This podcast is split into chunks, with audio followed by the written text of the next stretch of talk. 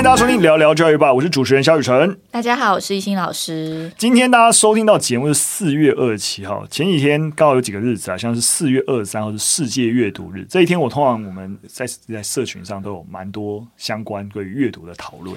哎，讲到这阅读，我前阵子遇到一个蛮有趣的小趣事，想说跟大家分享一下。嗯、就是朋友的小孩，就是大概小四，他就有跟我分享说，哎、嗯，他最近很想要买漫画，然后因为他想要带到学校去看什么。咒速回战，好，反正最近非常红，对的漫画，红一阵子了。对，然后我就很好奇，想说，哎，现在学校是可以带漫画到学校的吗？就是。因为通常我们那个年代是不能带漫画的，它算是一个禁书这样。然后小朋友就跟我说，老师说只要是书都可以，漫画也可以，因为他们其实现在有很多，比如说科普阅读啊，或是那种有趣的，都是用图文的方式。对对对。然后所以他就很兴高采烈说他要带这个去。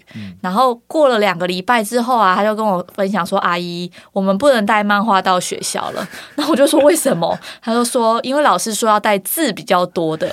对。然后这个趋势。其实我就有跟我老公讨论，就想说，哎，为什么现在学校会觉得漫画也 OK？因为其实图文阅读对小孩来讲，其实也算是一个练习跟尝试吧。所以那时候他说可以带这个《咒术回战》的时候，我们可能想说，因为现在小孩好像都不太看书了，都在看那个 YouTube 或者看影音，所以老师可能就觉睁一只眼闭一只眼，觉得哎，你有在看纸本的东西就是好事。但没想到，可能两个礼拜之后，老师又说不行，你还是要看字比较多的才算是。阅阅读，嗯，其实我觉得有一个很蛮关键的核心啊，就是说阅读最终得到的东西是什么？很多时候是在。评估我们是不是阅读这个概念，好，我这样讲好像有点抽象。就是为什么学校老师觉得看漫画不是阅读？因为会觉得阅啊看漫画比较接近纯娱乐。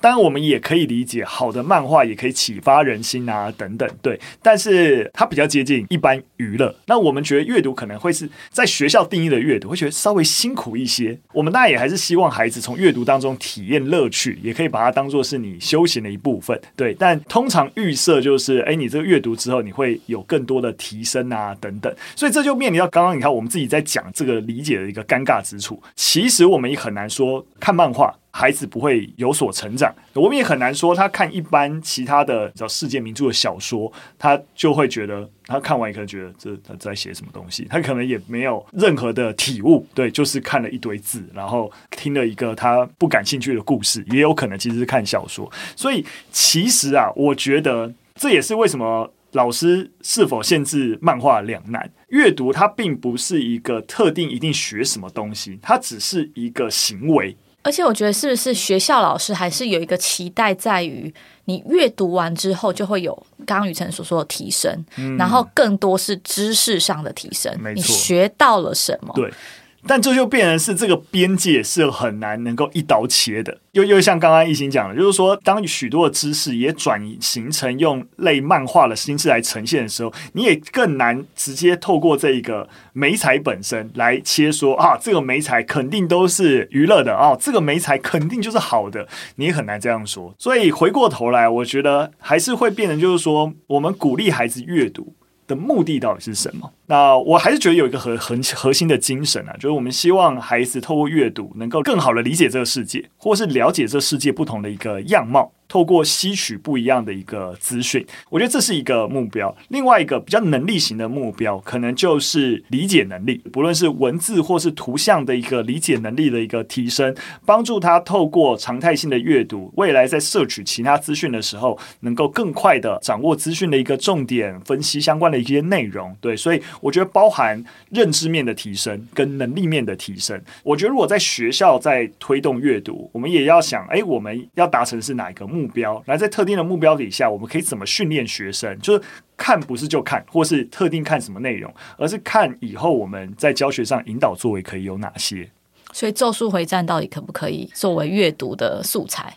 我觉得，如果是一个非强制性。反正学生想看，我觉得不会是一个家长或老师需要阻止学生看的东西。但是，是不是一个老师相对容易，呃像刚才讲的，不论是开拓视野、开拓对世界的认知，或是培养阅读能力，是不是一个太好在设计教学情境使用的媒材，我打一个问号了。我虽然知道这个漫画很红，但我没看过。但是不是能够更好的去透过这个作品，如果班上同学都看，那老师真的开一个，老师老师自己也有看过。然后我真的开一个相关的课，包含例如说，我像我知道，诶，像《咒术回战》，例如说设定，诶，其实也参考过其他的一个漫画，甚至有些人物角色，你可以看到跟其他漫画比较接近，所以它的故事是怎么发想？诶，那为什么好像你觉得有些一致性的东西，它在哪里好？为什么能够红？对，你觉得它红的原因是什么？为什么可以打中？那就我觉得一定都有可以讨论的东西啦。反正我不会一刀切说它绝对不能够在教学上使用，但你怎么用？或是怎么引导学生，我觉得都蛮重要的。因为觉得我自己觉得阅读就是你自己喜欢，因为在呃书中的世界，我自己喜欢阅读嘛，嗯、所以我觉得那个获取的东西或许不是我可以在看完一本书之后就跟你说，哎，我能力提升多少啊，我的认知提升多少，反而是我觉得那个心流的感觉，或是那个从中获得的乐趣。嗯、其实也有听到朋友说，他们因为看了《航海王》的漫画，然后就得到了一些他对于创作的启发。嗯、就我觉得那种东西是很难直接说，我有一个目标，对，我读完这本书，我就一定要得到些什么。那好像是比较长期，如果我们可以去培养这样的兴趣，你最后得到什么，其实你自己不会知道。嗯，嗯，因为我自己也是一个会看漫画的人，像《航海王》，我就觉得前面很长一段时间都蛮好的，但后面几个大的章节。我不是很满意。我最近比较喜欢看的是《进击的巨人》。我 《进击巨人》因为已经呃整个漫画都完结，对，然后现在有动画版。对对对对，好了，我们瞎扯那么多，我觉得本质上对还是鼓励阅读啦。然后漫画，我觉得我本质上也视为是阅读的一部分。但是如果除了他自己兴趣面的阅读，如果你有教育上面的一些想法，不论阅读什么，都一定可以融入更多引导学生学习成长的作为。不过像回到刚刚讲的，我觉得在阅读过程当中能力的提升，其实跟理解能力的提升是有关系的。那这个部分啊，稍微小小的工商一下，我们在思考面对一个新的时代的挑战，一个孩子最需要掌握的能力，不是特定的知识有没有记得，阅读理解的能力还是蛮关键的。那甚至你今天不论是呃搜寻资料，或是问 ChatGPT。问题就是他回馈给你的资讯，你有没有理解？你看不看得懂？能不能够掌握明白？内化成你理解这世界的一个方式？对，所以不外乎是一个人去面对这世界很基础的一个能力。所以我觉得大家在担心这世界的小朋友，哎，不阅读了。然后某种程度也是担心大家其实少了一个很好的工具去掌握这个世界。我们也在思考怎么样更好的培养大家。好了，反正总而言之，我们之后开一堂课啊，针对小朋友啊、就是整个文字的理解能力提升这件事情。那这堂课我们是跟朱宥勋跟陈芒老师两位老师，然后跟台湾爸我们一起合开完成这堂课。我个人自己是非常期待啊，到底。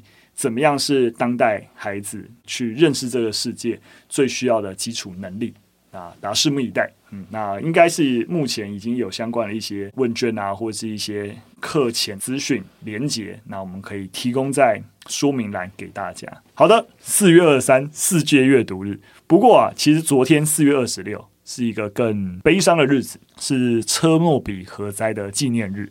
那讲到车诺比啊，我想就不多说了，就是大家知道，算是二十世纪蛮大规模的一个核电厂的灾难事故。讲到这起灾难，我觉得只有要跟大家推荐一个影集，HBO 前几年就有一部《核爆家园》的影集，它大概用五集左右，其实非常非常短，然后。就是它虽然是影集，可是基本上贴着整个车诺比核灾的发展的历程，然后用非常好的影像叙事的手法还原了那个过程，但还是有一些戏剧性的微调，但基本上是不变，就可以感受到哦，整个灾难发生的前跟后，官僚系统，然后不同的人参与其中，怎么处理这件事情，我觉得蛮震撼的，蛮推荐大家。可以看看这部影集的，因为在 HBO 上啊，所以大家可能要想办法，就是可能订阅相关的渠道才看得到。好，那我们进入第一则新闻。那这个新闻蛮令人难过的啊，就是有一个美国的市长啊，他被指控五十六项跟儿童有关的色情罪，最高啊可能会被判处三百六十年的刑期。那在哪里呢？这是美国马里兰州的乔治王子郡大学公园市的市长。那这个市长啊，他已经在三月初的时候就辞职下台了。他是怎么发生的呢？其实是一个中心，就是美国的国家失踪与受虐儿童中心，他向当地的警察局通报，然后说在一个即时通讯平台上面有出现这个儿童社群相关的内容。那警方当然就是直接去追查那个发布的账户嘛，结果发现，诶，这个账户的电子邮件就是这个市长的官方电邮，真的是笨诶、我今天讲到这边，我真的是你怎么会用，而且是用一个官方账号来做一个私人的事情？但也是他这么笨，我们才可以知道。对对啦，是啊，是啊，就是真的是毫无一个治安的 sense。好，对，没错，就是因为他这么笨，所以我们才可以抓到他。对对，警方啊，自然就哇，就是不得了嘛，就是是一个市长官方。账号发布了儿童色情内容，所以就取得搜索令，然后就搜索他的住处，扣押了手机啊、平板啊、电脑啊等等。那这个市长啊，已经坦承了他持有儿童色情的影像跟图像。那警方也接着指出啊，虽然说他现在只坦承他持有，但是他有可能，但在现在因为都是刚还在调查阶段。那警方指出啊，这个市长目前涉及四十项持有儿童剥削物品与十六项分发儿童剥削物品的罪嫌，当然，因为现在都是涉嫌，因为还在调查阶段。但基本上，因为他也坦诚的部分，他就持有这些东西嘛，所以就是基本上是这个他的政治路应该就已经是消失了。那其实如果相关的法规回到台湾的话，今年的一月其实就讲到立法院就有三读呃少性剥削的条例，如果你是没有正当理由持有性影像的话，哈，你会有一个重判的罪。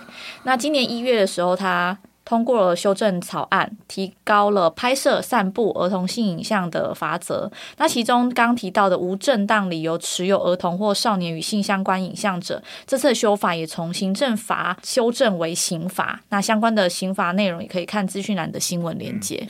我这边多跟大家讲一下，为什么就连你也没有传播，哎，可能别人给你，你就留着。你也有事，这就是为什么这个法之于儿童这个相关，你也不是说你去真的去做剥削儿童事情，那你也不是说你去拍，你只是持有或是散布就有罪。原因就很简单，因为如果我们容许你可以持有无罪，那就会有人想要持有，或是有人想要看，那有人想要看，自然一定会助长，就是有人会去拍。那自然就会有儿童会被剥削，所以法令才会这么严格，是你连持有都不行。我们要从需求面直接断绝这件事情，我们才可以防止在上游有不孝业者为了产出这些内容，满足这些人的怪癖的需求而去剥削儿童。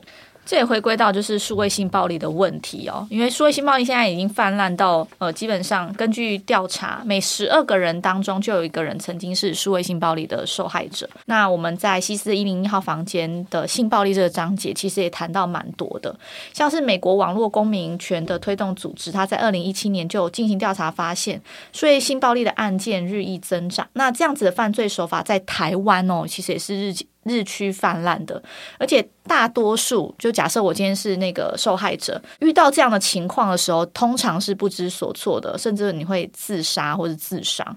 所以，如果在台湾，其实妇援会他在二零一五年就有开设被害人的求助专线，然后提供一些咨询的服务，然后并设立了一个叫做“裸照外流不是你的错”的网站，来提供相关的。专业资讯，让大众可以更了解数位性暴力的预防跟处理。嗯、那一样相关的资讯也会提供在资讯栏，比如说求助的专线，还有那个网站的连接。没错，没错，这是一个很重要的议题啊。那顺着刚刚提到，也在跟大家补充，你千万不要以为啊，如果你是成年人啊，你千万不要以为你保有一般 A 片跟儿童的色情片或图片是同等的，是不一样的。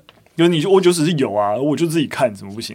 完全不一样。好，就是记得你一般成人的影片，这是一个大家可以接受的事情，但儿童是完全不能接受，所以千万不要做这件事情。这没什么好说的，这就是一个我想已经是普遍人类社会当中对整件事情蛮底线的事情。但我发现还蛮多人，就说实在，我觉得这个这个市长，我觉得就没有这个 sense，他一定是没有这个，但是就觉得说，哎。那就我个人兴趣嘛，我，我也没有去剥削儿童，我也没有去强迫儿童拍这个东西啊，我不过就是持有，对对对，我就是我这个人的癖好就比较就是觉得比较小的，我喜欢怎样不行嘛？就我觉得你这样还会去分享，就到毫无 sense。再三跟大家强调，你千万不能够拥有，也不可以观看这种东西，因为你一定会造成有儿童因此而受害。好了，我们进入第二则新闻。那在美国的田纳西州啊，最近啊，公布了一个新的法案，就是要限制在公共场所或任何有小孩子可以在的地方，变装秀都不准啊、就是上演。这是州长他签署的一个新的法案啊。那这样法案呢，基本上可以说是。破天荒啊！因为其实是各州首例禁止这件事情啊，认为说只要在公共场所或是未成年可以观看的地点，如果进行所谓的成人歌舞表演娱乐，那基本上就是禁止的。那什么叫做成人歌舞表演娱乐呢？包含上空舞者啊、夜店舞者啊、艳舞舞者啊、脱衣舞者啊，或是女扮男装、男扮女装演员或类似表演人员。诶，这很严格诶。我们以前在学校也会一定多少有一些男扮女装或女扮男装话剧表演，像京剧不是都是？对啊，你这样是怎样？这些都不行吗？就是、京剧应该都是很多男扮女装吧？很多，因为很多以前表演本来就是因为禁止女性上台表演，对对对，对，所以但你需要女生的角色的时候，是会用男扮女装的方式来进行。其实应该是古今中外很多的表演类型。都有这种规范了。好，反正总而言之，我觉得蛮不可思议的。那根据 NBC 的一个新闻分析啊，就是至少其他十几州的州员也都有提交了类似限制变装表演的一个措施。那大家也可以想象了，我们刚刚讲的那些比较先传统性表演的，应该不在这些州议员的限制。但当你的定义是女扮男装或男扮女装都不行的时候，哦，那标准啊是有点有点太广了。那当然了，赞成方啊说。这举动是干嘛？是保障儿童免于不当娱乐的影响哦，所以是必要的。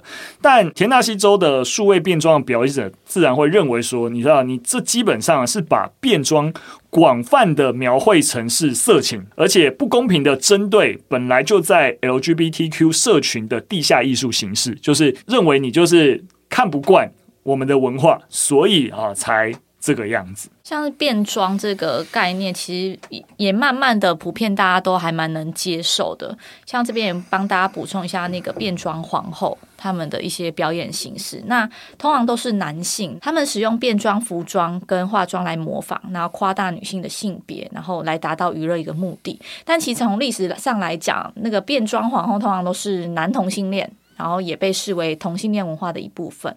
那它最早的概念。或是娱乐形式，其实在古希腊就有了。那因为在古代的西方文化当中，女性不能登台表演或成为演员，所以男性也会变成是扮演女性角色的一个主要的人物。在一九五六年，同性恋行为在泰国合法化之后，那同性恋俱乐部跟其他的酷儿空间也开始开放变装秀。所以一九七零年代中期，像在曼谷这种大城市，就越来越流行有关变装秀这样子。哎呀，这个新闻有什么好评论的呢？就是。但在我看来，某种程度就是保守势力的反扑啦。你说这件事情真的会让儿童啊受到色情侵害，然后影响儿童权益？我觉得你知道，这就是通常保守派人士或者说任何人呐、啊，只要举着保护儿童的大旗。好像大家都不能说什么一样，但这就是问题了。就是说我我想，我们过去好几次，只要谈到跟儿童保护相关的，我想我们的一直以来希望告诉大家态度都是一样，就是一味的禁止，不见得是最理想的。但有时候该禁止还是有其必要。我是说，但很多东西你是以禁止，然后就作为这样就叫保护儿童，其实是一种怠惰。他迟早会接触，对不对？就跟我们在谈所有性教育的内容也是一样，就是你说啊，你十八岁以后再再接触这些东西，现在都对性一什么东西不可以了解，那你其实就是掩耳盗铃。但当然这件事情又不见得有到这么严重。那到底这个变装秀儿童看到会怎样？啊。那如果没有一个好的实证研究，然后就直接禁止，然后就说它对于儿童会有伤害，我觉得是不能成立的啦。所以我没有办法觉得，就是说你可以真的拿着保护儿童的大旗，然后伸张这件事情。好的，那我们来看最后一则新闻啊。最后的新闻呢，是联合国儿童基金会近期也公布了一个蛮令人难过的一个数据啊，跟分析报告，是针对全球营养不良的母亲人数。很不幸的就是这几年下来，这样子的人数是在增加了。报告中啊，估计全球大概有超过十亿名的女性。和青春期的女孩处于营养不良的状态，这导致当然她们包含体重不足啊、身材矮小啊、缺乏必需的微量营养素，而且患有贫血。那这些女性啊，大多来自世界上最贫穷的一些地区，像是南亚或是撒哈拉以南的非洲地区。那基本上这些地区的女性就占了体重不足妇女跟青少年女孩的大概百分之六十八。那其中贫血者也占了六成。那此外啊，报告中更指出啊，我们会说更严重啊，就是当我们看那个数据啊，从二零二零年到二零二二年这三年间呢、在十二个处于两粮食危机的国家当中，严重营养不良的孕妇或哺乳期的女性人数增加了二十五趴，四分之一的人数增加。联合国儿童基金会也同时表示，哦，这些营养不足。不仅会影响妇女的健康，也会影响他们的孩子。那不难理解，因为其实营养不良它会代代相传，那它也会增加新生儿死亡的风险，损害胎儿发育，对儿童营养、成长、学习和未来的收入能力都会产生终身的影响。所以，为了防止儿童营养不良，必须解决青春期女孩跟妇女营养不良的问题。前几集有跟大家分享过一个数据啊，就是妇女。因生产致死的人数，这二十多年来是逐渐下降。就我们其实在全球范围内啊，以全球平均来说，我们可以看到很多事情，其实在大体而言是在朝向一个好转的面向。但是有一些事情，或在一些特定的区域，其实问题。是有在变严重，而且没有得到解决方案。对对对对对，所以还是值得我们关注啊。当然，你可以说，但台湾距离这件事情很遥远，所以很多时候我们也只能够参与一些啊、呃，就是这些像这样子联合国一些比较跨国的一些组织跟单位。那如果他们有发起一些行动，那我们可以去支持。但当然了，这些特定的地区，整个所谓的营养不良的问题要解决，其实还是蛮。有一定程度困境啊，对，因为你说这三年这种问题的加剧跟啊、粮食不足有关，但粮食不足它涉及到了整个全球的环境因素又有关，不论是气候或是粮食供给调度等等一些问题，所以啊、我们就只能先知道这些事情，对，但还能干嘛呢？也不能干嘛。